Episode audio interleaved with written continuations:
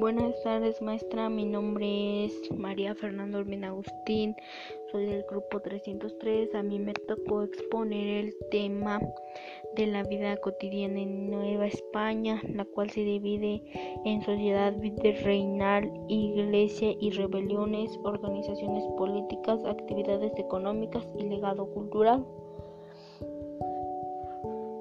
Nos dice que la sociedad virreinal la sociedad virreinal de Nueva España se integró inicialmente por tres grupos, indígenas, españoles y africanos, aunque en algunos casos se destinaron lugares diferentes para que vivieran los españoles y los indígenas. La convivencia diaria entre ambos grupos favoreció la mezcla de sus costumbres debido a que la población indígena disminuyó por las epidemias y la guerra de conquista. Los españoles trajeron esclavos africanos para destinarlos a diversos trabajos en las minas y las haciendas azucareras. Los indígenas fueron reunidos por los españoles en nuevos poblados para facilitar su evangelización y cobrarles tributos en algunos casos mantuvieron características de su organización prehispánica como la propiedad comunal. Los esclavos que venían de muy lejos eran vendidos a costos muy altos, por lo que la mayoría fueron hombres, ya que sus amos los hacían trabajar mucho para recuperar lo que habían invertido en ellos. Aunque la mayoría eran africanos, algunos venían de China, Filipinas o India. También hubo casos en que los españoles esclavizaron indígenas con los que habían peleado durante la conquista. La, organización política, el virreinato. Tras la conquista, los territorios, la población y las riquezas que se extraían de Nueva España quedaron bajo la autoridad del rey de España, quien originalmente delegó Hernán Cortés todas las funciones políticas, económicas, administrativas y de justicia. Al principio los conquistadores mantuvieron los sistemas de gobierno indígena, así que los antiguos señoríos se conservaron al igual que el cobro de tributos y la organización de trabajo. En 1527 se estableció una institución llamada los conquistadores. Posteriormente, en 1535, el rey de España nombró a un virrey como su representante en Nueva España para cuidar, cuidar directamente intereses y gobernar el territorio conquistado. Así se inició el virreinato, el cual se organizó de la siguiente forma. Rey. El gobierno de todas las posesiones españolas en el mundo estaba encabezado por el rey, quien era la autoridad suprema. Consejo de India. Indias se, se encontraba en España y proponía al rey políticas para los territorios americanos, elaboraba las leyes, nombraba a los funcionarios, supervisaba la recaudación de impuestos, actuaba como tribunal y recopilaba los, los registros e informes geométricos, geográficos y prehispánicos del territorio. Casa de Contratación de Sevilla regulaba desde la península ibérica todo el comercio entre España y los territorios americanos, incluida Nueva España, autorizaba la entrada y salida de los barcos mercantes y de pasajeros, también llevaba el registro de los metales exportados desde América como el oro y la plata.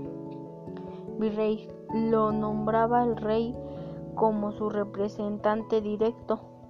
En general era noble con experiencia militar, se encargaba de dirigir la política, la economía y la justicia de Nueva España, así como de apoyar a la Iglesia en su labor evangelizadora.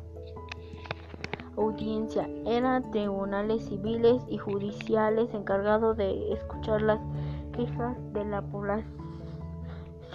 Gobernadores eran designados por el rey de España. Se encargaba de administrar los reinos novohispanos llamados provincia de de Nueva Galilea, Nueva León y Nueva Vizcaya, entre otros. Cabildo y ayuntamiento estaba integrado por grupos de personas que eran seleccionadas de entre los habitantes de su localidad. Las actividades económicas, agriculturas, mineras y ganaderas y comercio agricultura. Los españoles introdujeron en América nuevas plantas y semillas para la agricultura, lo cual diversos cultivadores mesoamericanos observaba el cuadro de plantas animales introducidos de América por los españoles.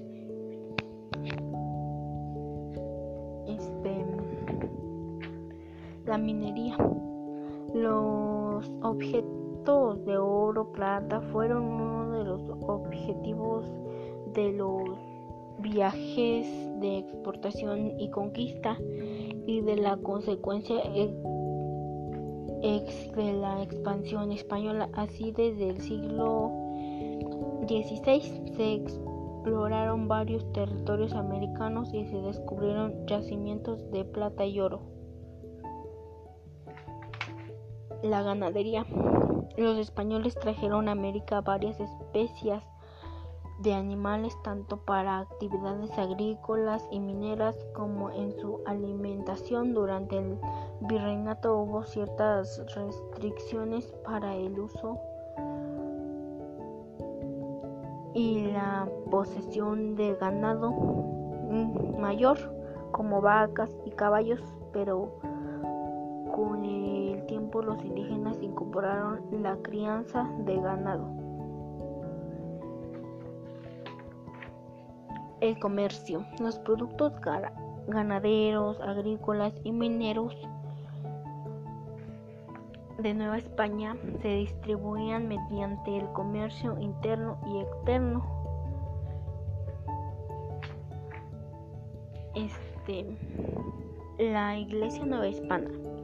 La Iglesia Nueva España tuvo gran importancia durante el virreinato, pues los reyes españoles gozaron de un privilegio que se llamó patronato real.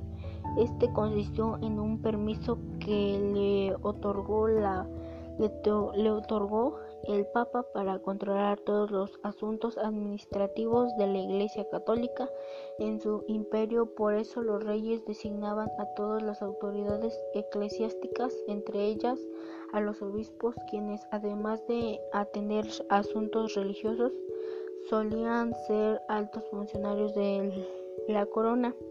Incluso llegaron a ejercer el cargo del virrey.